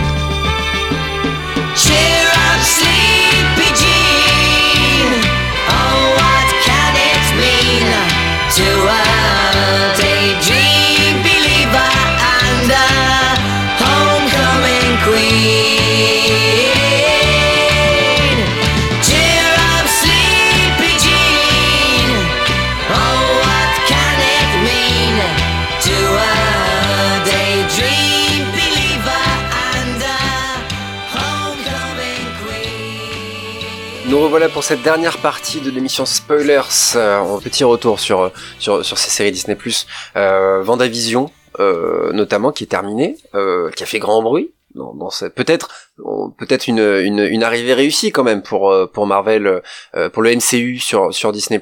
Euh, toi Guillaume, c'est une série qui t'a pas mal plu, Vendavision? Ouais, j'ai j'ai attendu la série et j'ai apprécié la regarder. Euh, comme tu disais, c'est marrant en fait. je, je voulais pointer ce cette enfin ce truc anecdotique qui est assez amusant, c'est qu'au final c'est la première série qui débarque sur Disney par le hasard du calendrier et de la pandémie parce que à la base ça devait être Falcon and the Winter Soldier et du coup je trouvais ça amusant au début, je pensais que c'était fait exprès que cette série rende hommage au sitcom et que ça soit la première à être euh, du coup la série télé officielle du MCU sur, sur Disney+. C'était pas fait exprès, mais du coup, je trouvais que c'était un clin d'œil euh, intéressant. Et euh, j'ai aimé le côté mystery box euh, de la série sur la première partie. Clairement, ça m'a plu. J'ai eu envie de savoir chaque semaine où ça allait. J'ai eu vraiment l'impression d'être en dehors du MCU. Euh, la deuxième partie m'a un petit peu moins plu. J'y ai retrouvé un petit peu comme on le disait éventuellement avec des trucs du Shield dans ce côté institution euh, gouvernementale euh, en parallèle de l'histoire. Euh, donc, donc voilà, un peu un, ressenti bigou, on va dire. Par contre, comme tu le disais, Manu, la série c'est vraiment le, format du temps long et là-dessus, je trouvais que c'était cool qu'ils utilisent ça pour vraiment parler de thèmes qui étaient intéressants. Donc le thème du deuil et de la dépression hein, chez WandaVision. Je suis content qu'ils aient osé aborder ce genre de, de thème-là et là-dessus, je trouvais que c'était assez euh, réussi. Moi, je suis passé un petit peu à côté de l'émotion, je dois dire, mais euh, je, reconnais que c'était euh, c'était intéressant et que ça a apporté une profondeur euh, et c'est à ça aussi que servent les séries, quoi. Effectivement, à pouvoir suivre des personnages sur plusieurs épisodes pour s'attacher à eux, rentrer un peu dans leur tête et voilà, quoi. Donc, je pense pas que on puisse dire que WandaVision est une grande série, euh, mais je pense qu'on s'en souviendra quand même comme étant effectivement la première du MCU et qui en plus a tenté des choses euh, assez originales dans, euh, euh, en tout cas, la mise en place de son intrigue euh, et ses premiers euh, épisodes. Moi, je pense même euh, que c'est une série qui va nous manquer sur ce point, parce que Briac l'a mentionné sur le, le, le premier épisode de Falcon and Winter Soldier, que moi j'ai trouvé très cool, mais qui- ce même ce cliffhanger qu'on va pas mentionner parce que peut-être que des gens sont été euh, bookés et qu'ils ont pas eu le temps de regarder, mais euh, il y a un cliffhanger qui est un peu moins personnellement, je trouve, ce, ce n'est que mon avis, mais Vendavision avait une telle euh, liberté, si j'ose si j'ose si j'ose dire, euh, dans la forme, dans les clins d'œil, euh, plus que des clins d'œil sur Malcolm, sur des séries, sur différents trucs, qu'avec le temps, est-ce qu'on va pas se dire, euh, est-ce que ça va pas nous manquer justement cette variété? On, À chaque épisode, on dit alors attends, où est-ce qu'ils vont nous emmener là? Avec euh, dans le Dig Dyke Show ou dans le tout ça, tout ça? Que Falcon ou Winter Soldier, ils vont ils vont juste rentrer dans le dans le dans le moule finalement du MCU. Et je pense, ce n'est que mon avis, mais je pense que que ça va nous manquer. Manu? Bah, c'est ce que je disais tout à l'heure quand euh, je suggérais qu'il y en aura pour tout le monde. C'est que on, je pense qu'on en reverra des trucs comme Vendavision. Et déjà, Loki, si tu, je sais pas si t'as eu le temps de regarder le trailer au final. Du coup, oui, je l'ai vu. Je, je voulais pas, on va pas mentir à nos auditeurs et auditrices, je voulais, je voulais pas, je voulais me garder la surprise que des trois, c'est celle que j'attendais le plus, euh, mais je l'ai regardé. Et en effet, euh, je pense qu'avec Loki, on retrouvera des trucs comme ça un peu, tu vois, puisque on va explorer des, euh, altérations de timeline ou des choses comme ça, et euh, ça va nous apporter un peu de diversité dans tout ce qu'on peut, euh, tout ce qu'on peut croiser, quoi. Bah peut-être que ça va, c'est peut-être pour ça que c'est trois séries parce que d'un coup, d'un côté on aura Vendavision qui était quand même assez libre avec des guillemets, euh, Falcon Winter Soldier qui est très Captain America dans la forme et peut-être que Loki va être le le- le 50-50 entre les deux, comme tu viens de le dire, ça pourrait être euh, intéressant. Euh, Briac, toi tu tiens plus Loki, c'est là il m'appelle tous les jours. Non mais il faut il faut il faut l'entendre le, le Briac là. Tous les jours il m'appelle pour me parler de Loki. Non mais voilà, c'est c'est quand même des séries qui t'attirent. Euh, non. Mais pourquoi c'est intéressant Alors, je vais pas vous mentir, je connaissais la réponse. Mais qu'est-ce qui, justement, qu'est-ce qui va te manquer? Alors, euh, bah, grosso modo, moi, j'avoue, j'ai lâché le, le MCU il y a quelques années maintenant. C'est-à-dire que c'est- pas, c'est pas quelque chose que je déteste, mais c'est quelque chose qui me, me parle pas ou me, me, motive plus. Enfin, je prends pas de plaisir à les regarder, donc j'ai arrêté. Et c'est quelque chose que je regrette parce que j'aimerais bien aimer, en fait. J'aime bien quand beaucoup de gens aiment quelque chose et participer, mais là, je, ça me parle pas. Donc, euh, y a, je retrouve pas ce que j'aime dans le, justement le cinéma grand spectacle, euh, ce genre de film ou les films. Mais dans les séries, justement. Voilà, et les séries, alors j'étais intrigué par WandaVision, justement. Euh, et alors, pour euh, essayer de faire un, un avis rapide, puisqu'on n'a pas trop trop de temps, euh, je, je, je vais devoir m'axer principalement sur mes reproches à la série, mais il faut savoir quand même que même si j'ai beaucoup de reproches, j'ai pas détesté. J'ai pas passé un mauvais moment, et j'ai pas d'an- d'animosité envers la série comme je pourrais en avoir sur quand on a parlé de certaines séries, entre autres françaises, par moment. Euh, euh, le premier problème que j'ai avec WandaVision, c'est que c'est donc une série qui a un hommage au sitcom, on l'a dit, euh, mais qui est pas drôle. Et euh, moi, j'ai très très très peu ri en fait devant cette série, devant les passages qui sont ju- justement censés se passer dans des sitcoms. Euh, or, je trouve que c'est un problème quand, par exemple, dans les trois premiers épisodes, ça va être la majorité de ton épisode, c'est on refait une sitcom et on te met un petit passage un peu bizarre pour entretenir le mystère et la, la mystery box. Mais le reste du temps, je ne ris pas. Et pour moi, du coup, c'est une facilité parce qu'on va pouvoir te dire, oui, mais c'est le concept, c'est que c'est pas vraiment une sitcom, c'est juste une illusion. Oui, mais du coup, votre truc, c'est que vous faites une sitcom, vous avez pas besoin d'être drôle, vous avez une excuse qui est construite. Donc, je ne sais pas ce que je regarde. C'est quoi ces scènes? C'est censé faire quoi? C'est quoi ma réaction? Bah, moi, j'ai pas ri. Et donc, euh, je, me suis ennuyé sur ces passages-là, donc surtout dans la première partie de la série. Ça, c'était mon premier problème. Le deuxième, c'est sur l'aspect, justement, tu disais Mystery Box, euh, Guillaume.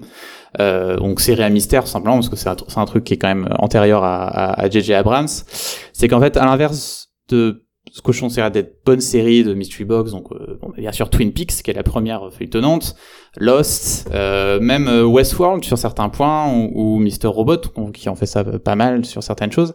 Euh, le problème pour moi de, de WandaVision, c'est qu'en fait, c'est euh, le mystère, c'est le concept même de la série. C'est-à-dire que euh, la série cache sa propre histoire. Euh, ce qu'on va découvrir, c'est qu'en fait, euh, après la mort de, euh, de Vision, Wanda a récupéré son corps, a créé sa, une illusion euh, basée sur les sitcoms pour euh, pour oublier ça, et c'est elle qui contrôle, enfin pour vivre une, une illusion quoi, et c'est elle qui contrôle tout ça. Donc ça, c'est ce qu'on va découvrir au bout de 5-6 épisodes.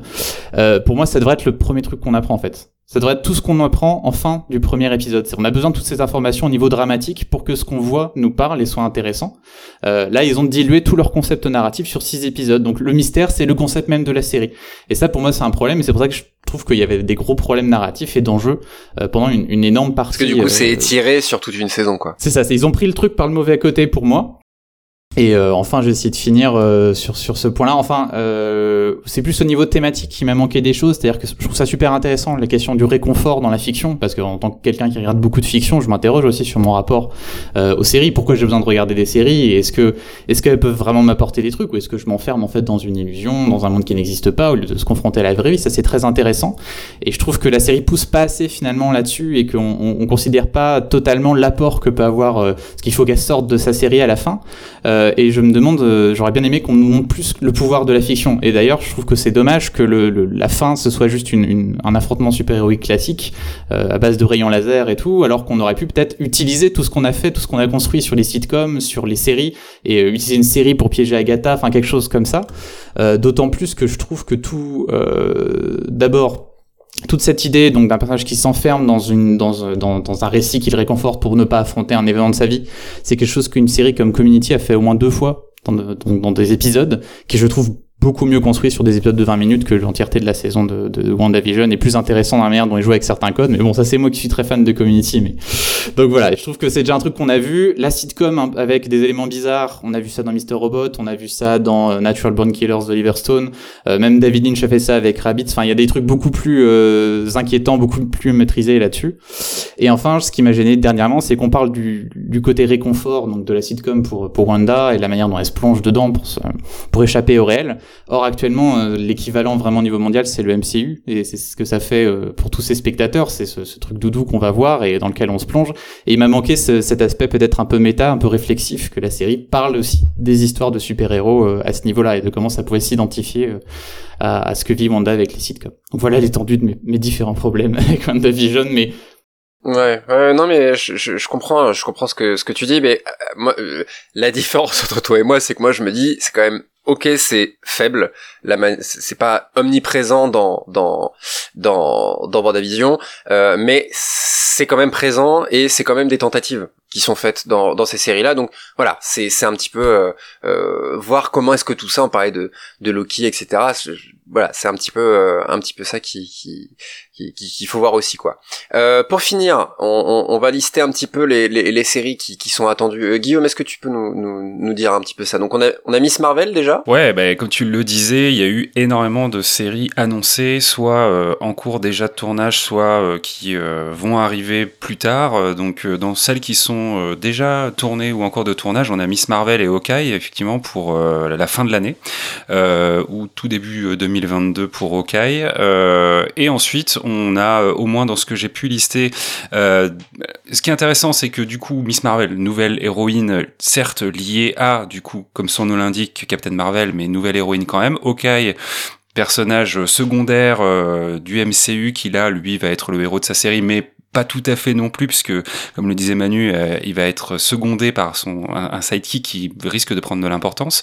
Et ensuite, on a trois séries de personnages totalement inédits, ou en tout cas de contexte inédit avec euh, Moon Knight euh, en 2022, She-Hulk euh, aussi en 2022 et Secret Invasion qui est plus un event euh, en tout cas au niveau des comics. Un émeute majeur hein, des, des comics.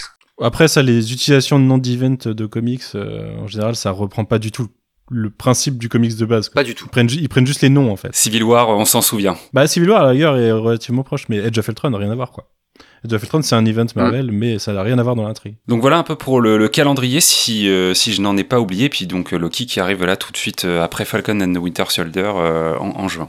Je tiens à préciser que t'en as oublié une. T'as oublié What If déjà cette année aussi. Ouais, que j'attends beaucoup. Ah oui, exact. What If qui fait partie du MCU en fait. C'est une série animée, mais avec le casting vocal de, de- des films. Et en fait, le principe là, bah, c'est euh, euh, tu prends un point euh, dans, dans une des histoires du MCU à un moment donné dans l'histoire et euh, tu le changes et tu vois ce que ça donne quoi. Et du coup, par exemple, si c'était la John Carter qui avait récupéré le bouclier de Cap ou des choses comme ça. Il y aura, je, crois qu'il y a un épisode Marvel Zombie d'ailleurs dans ce, des choses comme ça, ouais. Et là, j'espère qu'ils vont donner de la, liberté à, aux, gens qui, qui, qui vont faire ça, parce que ça peut être très très cool, quoi. Ça peut être un bon moyen d'attendre. Moi, ça, alors moi, ça m'évoque Love, Death and Robots. Pas forcément beaucoup de liens, mais sur ce côté anthologique, animation, etc., liberté créatrice, qui était vraiment, si vous n'avez pas vu euh, Love, Death and Robots, euh, allez-y, c'est très très très bien. Euh, et alors, si c'est un peu avec du Marvel à l'intérieur, ça peut être extrêmement extrêmement cool. On va voir un petit peu tout ce que ça va donner, mais effectivement, euh, depuis plusieurs années, je vais pas vous mentir, euh, je l'ai pas dit, moi j'ai écrit mon, mon mémoire de fin d'études sur euh, l'instauration du MCU euh, au cours des deux premières phases, et on me disait à l'époque, euh, ouais c'est bien parce que bientôt il y, aura plus de films de super-héros et ce sera intéressant d'avoir quelqu'un qui, qui a. Voilà, j'ai écrit mon mémoire en 2018, donc ça fait déjà trois ans, et bah j'ai l'impression qu'il y a jamais eu autant de trucs. Parce que là les séries en plus, ce... est-ce que ça va pas être le, le point culminant de ce côté gavage? Parce que là, non seulement il y avait beaucoup de films, mais là, les séries, on les a listées. Euh, Miss Marvel, Hawkeye, She-Hulk, etc. Alors, Hawkeye peut-être pas, mais c'est quand même des... Je vous parlais plutôt des personnages secondaires qui deviennent principaux, et, et, et Manu, tu parlais des, des Vengeurs qui n'étaient pas si, si importants dans, dans les comics Marvel. Mais alors là, She-Hulk, euh, Moon Knight. Alors moi, Moon Knight, j'aime beaucoup. Très bon personnage. Ouais, ouais, c'est super personnages, mais alors là, pour les faire aimer, parce que là, les, les gens ne connaissent pas Moon Knight, c'est parce que c'est... Euh, Rappelez-moi le nom de l'acteur? Qui va le jouer C'est Oscar Isaac. Oscar Isaac, c'est ça qu'on a pu voir euh, s'entraîner à la baston euh, sur euh, sur Twitter. Euh, Il y, a, il y a du très très bon à faire avec ça. Moi, je, je, je, je l'avais lu quand j'étais euh, ado. Euh, donc, ce qui ce qui fait que moi personnellement, je sais pas vous. Est-ce que est-ce que vous êtes plutôt euh, plutôt euh, impatient? Est-ce que euh, Ça revient encore euh, tout à l'heure. Est-ce qu'on aura encore des trucs un peu stylisés comme Vendavision? Moon Knight, c'est quand même un schizophrène, Ouais. euh, qui est euh, habité euh, d'anciens dieux égyptiens, euh, qui peut, euh, Mm. enfin, qui du coup se retrouve dans ses meilleurs arcs dans des hôpitaux psychiatriques, a des visions. Euh, complètement euh, absurdes de mélange de réalité d'ancienne Égypte et de New York, euh, des choses comme ça. Euh, Mm. et beaucoup de personnalités. Donc ça, pour moi, euh, Moon Knight, je suis assez chaud. Ça devrait donner quelque chose, euh, au moins visuellement et thématiquement, d'intéressant. Ouais, mais même même She-Hulk, hein, il y a peut-être du, du bon à faire avec ça, selon comment. Alors She-Hulk, on va, on va le dire au cas où si vous ne savez pas, c'est la cousine, je Ouais. crois, de Bruce Banner. Ouais. À qui il transfuse son sang euh, dans les comics. C'est ça, ce que j'allais dire. Ouais, son, euh, on, on transfuse du sang de Banner. Et elle devient. Alors pour le coup, elle, elle est tout le temps euh, énorme et, et verte. Non, euh, ça dépend. Euh, donc Elle, euh, ça dépend des arcs. hein. Enfin, elle- elle est obligée de prendre un truc pour redevenir normale, mais disons que sa forme classique est, est plutôt euh, plutôt euh, tire sur le vert. Et Guillaume? Ouais, ce que je trouvais intéressant par rapport à ces séries, c'est que euh, on, par rapport à la fameuse stratégie dont on ne sait pas ce qu'elle sera, mais je trouve que tu l'as un petit peu évoqué, euh, Manu. Euh, on sent qu'il y a c'est des tests, quoi. Je crois que She-Hulk, par exemple, est annoncé, même si s'il y a encore le temps de que ce soit démenti, parce que euh, il y a eu des bisbilles autour de la, notamment de l'actrice qui devait jouer, qui ne joue plus, mais qui rejoue en fait l'acte- le personnage principal, que ça allait être plutôt une comédie. Ouais, elle a toujours été là pour le jouer. Ouais, voilà. Euh, que ça allait être plutôt une comédie. Effectivement, tu l'as dit, Moon Knight, ça risque d'être quelque chose d'assez particulier avec tout cet aspect un petit peu schizophrène. Euh, Il faut, en tout cas. Est-ce que, en fait, aujourd'hui, euh, euh, Marvel, euh, que ce soit au cinéma ou en série, mais principalement aussi en série, ne va pas essayer de tester des genres, en fait? Est-ce que c'est pas un laboratoire de ce point de vue? Et la série s'y prête super bien. C'est-à-dire que, pour le coup, en effet, WandaVision, on était sur cette série à mystère. Falcon and the Winter Soldier, on est sur ce truc plus conspirationniste, techno-thriller. Loki, eh ben, on va être vraiment sur quelque chose qui va être plutôt lié à des voyages dans le temps, donc des versions de personnages, euh, peu beaucoup déjanté. d'aventures. Ouais, un côté un petit peu à la Doctor Who, entre grands guillemets. euh, et euh, voilà, Miss Marvel, c'est un personnage qui est très jeune, donc est-ce qu'on n'aura pas un truc qui sera un peu teinté teen show? Voilà, on peut se dire que via ce line-up là, il y a peut-être quelque chose qui sera euh, de l'ordre du test et de l'expérimentation. En tout cas, on peut l'essayer. Et moi, ce, mon petit kink, on va dire, ça va être de voir ces personnages sur le grand écran avec un peu plus de moyens et peut-être un peu plus d'intention.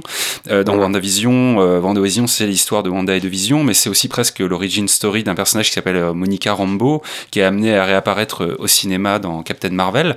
Assez le, assez, enfin, il y a des chances quoi. J'ai envie de voir ce qu'ils vont faire de ce personnage. euh, voilà, c'est quasiment sûr. Ouais. Ce qu'ils vont faire de ce personnage sur un grand écran avec un peu plus de moyens et peut-être euh, une mise en scène de ses capacités et, et de son jeu d'actrice euh, bah, amé- amélioré, bonifié. Je sais pas. En tout Mhm. cas, différent Mhm. quoi. Ça, j'ai envie de voir ce que ça va donner aussi. Ouais, c'est vrai. Mais euh, il y a aussi un truc, c'est que c'est de toute façon un, un, un test permanent, puisque euh, Vendavision, euh, ça peut, peut pas avoir de saison 2 de Vendavision. Le concept de Vendavision est dans la, sa- dans la saison de Vendavision. Tu pourrais avoir une série Scarlet. Witch après. Euh, tu peux avoir une série Monica Rambeau si tu veux, et tu peux avoir, euh, je sais pas, mais euh, euh, Hawkeye, euh, enfin Loki, euh, tu pourrais avoir une série Kill Loki potentiellement, tu vois derrière. Euh, chaque Ouais. euh, chaque série en fait, euh, euh, pour moi, n'est pas vouée à avoir une seconde saison. Falcon and Winter Soldier, bah à la fin, ça sera Captain America, hein, faut pas se mentir. Donc euh, il y aura pas une saison 2 de Falcon and Winter Soldier, au pire il y aura Captain America et Bucky, je sais pas. Mais euh, Et ce que je veux dire, c'est que par rapport à peut-être euh, le MCU euh, avant euh, cette nouvelle phase, on va dire, qui euh, auquel on a peut-être fait la critique de lisser un peu ces personnages. Je Mhm. pense que avant euh, Thor Ragnarok, euh, on avait peut-être un peu l'impression que finalement le traitement était tout le temps un peu le même, euh, appliqué à chaque film et à chaque Bien personnage. Euh, là, j'ai l'impression qu'ils vont monter un peu d'un cran euh, dans euh, la spécification de chacun des univers et tester plus de choses de ce point de vue-là, quoi. mais en fait, il s'ou- il s'ouvre un catalogue, hein, tout simplement. Et, est-ce que justement les séries vont devenir un petit peu, euh, on parlait d'hierarchie pour terminer, mais on parlait d'hierarchie. Est-ce que les séries vont devenir l'antichambre euh, du cinéma? C'est-à-dire, ce que je veux dire, c'est que, imaginons que Moon Knight a un succès phénoménal, est-ce que ça veut dire qu'il aura droit à son film à lui euh, sur grand écran, etc. Ou est-ce que euh, ces personnages-là sont condamnés à rester, ou est-ce que justement ils vont aller et venir de séries en film, etc., etc. Ce serait peut-être le point le plus le plus fou dans la réussite, dans l'œuvre de, de Kevin de Kevin Feige. Tu pourrais avoir une série ou un film Marvel Knights qui va combiner plusieurs persos. Il y aura Blade aussi à un moment. Ouais, c'est ça. C'est est-ce que Marvel va s'amuser derrière à aller Ce serait s'ils arrivent à instaurer toutes ces séries-là et que toutes ces séries-là marchent, euh, c'est qu'on en a encore pour pour 30 ans. Mais ce qui a été fait euh, bah, avec Avengers au ciné, avec Defenders à la base, c'est Netflix, c'était l'idée, hein, essayer de introduire des trucs d'un côté, Mm. les personnages euh, je passe de série euh, en série. Euh, ils auraient bien Mm. aimé arriver dans les films, euh, on aurait tous kiffé hein, de voir euh, Daredevil euh, se battre. euh. Mais non. Euh, Il y avait Howard the Duck qui se battait dans cette putain de dans cette putain de bataille d'Endgame. Pourquoi il n'y avait pas Daredevil? Ce ne sera pas euh, pour cette fois malheureusement. Tout n'est pas euh, perdu avec le multivers, peut-être que. Peut-être que. ouais. Exactement. Bon les amis, on va pas pouvoir faire beaucoup plus long malheureusement sur euh, sur ce petit tour de table des des futures séries euh, de, de Marvel.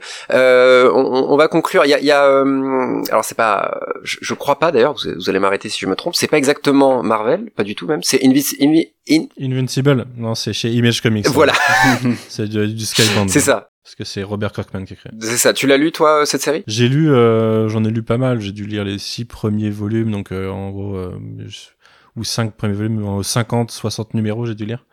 Euh, des gros volumes en VO, quoi.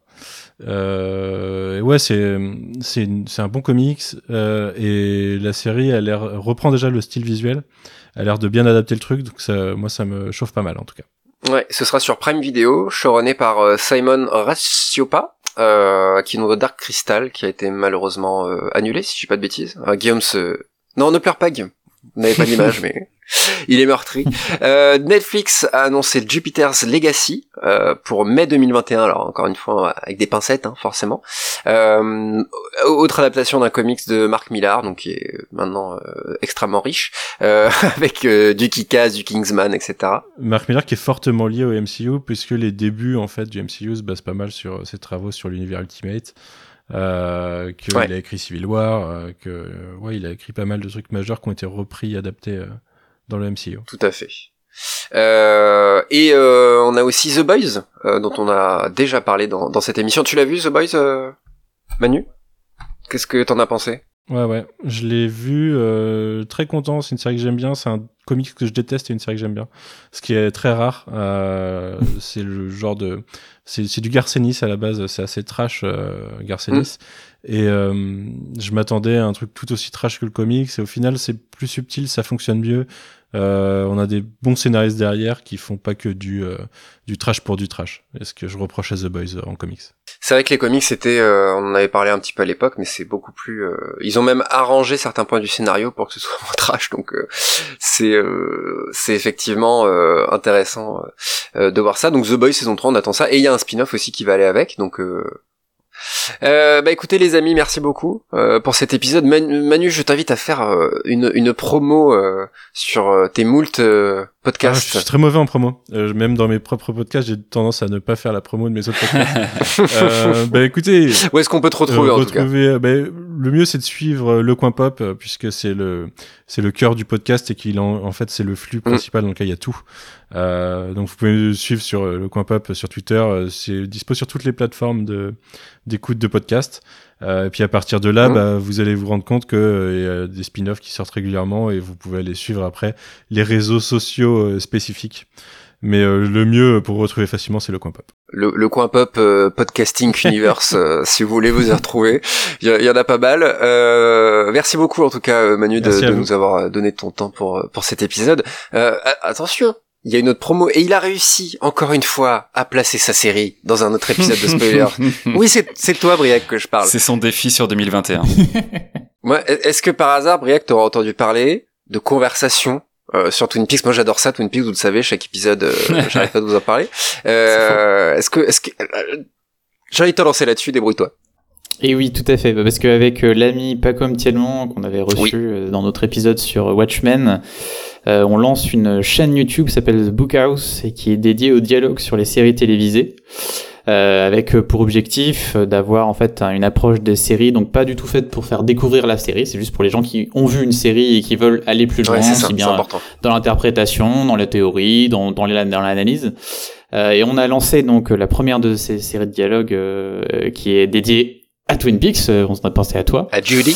Euh, mais euh, on espère bientôt avoir euh, d'autres personnes qui vont nous rejoindre. Euh, Il y a des choses qui se profilent et euh, parler de, de vraiment un grand nombre de séries euh, différentes. Et vous pouvez suivre ça bah, aussi sur la chaîne YouTube et sur un compte Twitter euh, qui euh, va venir euh, permettra de retrouver toutes les vidéos au fur et à mesure qu'elles seront euh, postées. Ouais, tout à fait. Donc euh, on, a- on attend ça. Si vous voulez faire un épisode sur Lost, moi je me refais Lost en ce moment, donc euh, ce serait euh, avec euh, immense plaisir de vous entendre raconter euh, toutes sortes de, de, de choses euh, dessus. Ce serait avec plaisir. Et Guillaume? Ouais, je voulais juste te dire, Briac, que euh, je suis pas tout à fait d'accord avec toi sur le fait que c'est pas. euh, alors, bien sûr, euh, vous parlez de détails. Non, non, mais vous allez voir où je veux en venir. Vous parlez de détails de Twin Peaks, etc. Et donc, quand tu connais pas, bah, tu passes un peu à côté. Mais je trouve que c'est un super euh, moyen aussi de se donner envie. C'est-à-dire que j'ai un peu, du coup, regardé Oui. ta vidéo et effectivement, moi, j'ai jamais regardé Twin Peaks et je regarde ça un petit peu de loin et ça me fait un petit peu peur pour plein de raisons. Et ben, ça m'a vachement intrigué et euh, je me, ça m'a donné envie en fait de me dire, ok, ouais, c'est ce genre d'univers là aussi, ça, ça va dans ce genre de délire et euh, ok, c'est, enfin, et ben, finalement, je pense que ça peut quand même aussi donner, euh, alors regardez pas toute la vidéo parce que là, c'est, voilà, mais euh, ça peut aussi donner euh, envie à des gens qui euh, connaîtraient pas vraiment l'ampleur, on va dire, de la complexité de certaines séries, de bah, d'y intéresser un peu plus quoi. Regardez Twin Peaks. Hmm. Ce que tu voulais dire, c'est que ça, ça spoil un petit peu. Ce serait dommage, quoi. C'est ça. Mais Twin Peaks, c'est bien parce qu'en fait, euh, tu peux spoiler Twin Peaks, factuellement, tu donnes des faits. Ça empêche pas que euh, ça spoile rien sur la série au final. tu vas la découvrir, la vivre. C'est une série qui se vit et ça spoil difficilement en fait. Euh, et tu peux spoiler des points, hein, mais euh, va spoiler la saison 3 et essayer de. de... Bah, c'est ça. La vidéo est sur la saison 3 et effectivement le truc c'est que déjà faut se mettre d'accord sur ce qui s'est passé dans la saison 3 avant de pouvoir la spoiler donc euh, forcément. J'allais dire malheureusement pas comme Tielman a, fait une vidéo il y a quelques années pour expliquer euh, le spoil et malheureusement il s'est fait euh, bâcher euh, par toutes sortes de, de fripons euh, sur les internets qui, qui expliquent ça alors que son point de vue sur euh, sur le spoil est tout à fait fascinant. On, on salue euh, Pacom. euh, J'ai même fait le geste alors qu'il ne me voit absolument pas, mais on salue Pacom euh, pour notamment sur l'épisode sur Watchmen d'ailleurs. Euh, il était passé, il avait passé une tête. Voilà. Euh, et puis autopromo de nous hein, finalement de, de spoiler si vous voulez nous suivre sur les réseaux sociaux, euh, sur Twitter euh, et Instagram notamment. Euh, si vous voulez, voilà, il y a des petits concours. Il y a un concours qui est passé euh, récemment, si vous Mhm. pour nous faire gagner des DVD de Lovecraft Country.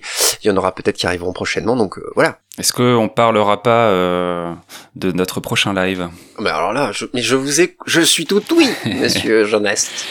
Mais Vous l'entendrez ici en premier, comme on dit. Euh, prochain live, euh, du coup, sur la chaîne Twitch de Spoilers, euh, où on parlera de X-Files. Voilà, on va changer un petit peu la formule cette fois, et on, on vous tiendra au courant de la manière d'appréhender au mieux ce nouveau live pour nous accompagner sur ce dont on parlera, et on aura une invitée dont je garde encore un petit peu le mystère et qu'on annoncera très très bientôt. Voilà. Je peux te souffler un invité si t'en as besoin d'autres. Je peux t'en souffler hein, sur X-Files. Il y, a- il y a pas mal de fans d'X-Files, effectivement. On aura, on aura l'embarras du choix, mais surtout, comme tu l'as dit, le plus important, c'est qu'on a un peu retravaillé le conducteur et, et différentes choses. Il y aura, il y aura tout, tout, tout plein de choses. On va pas vous spoiler maintenant. C'est pas la, c'est pas le, le but aujourd'hui. Le but aujourd'hui, c'était de parler des séries du MCU, euh, et je pense que, je pense que c'est fait. On a fait un petit tour de table. Merci les gars pour cet épisode. Euh, on se retrouve très très vite sur les ondes de Canal B. Bisous. Allez, salut Salut Bisous.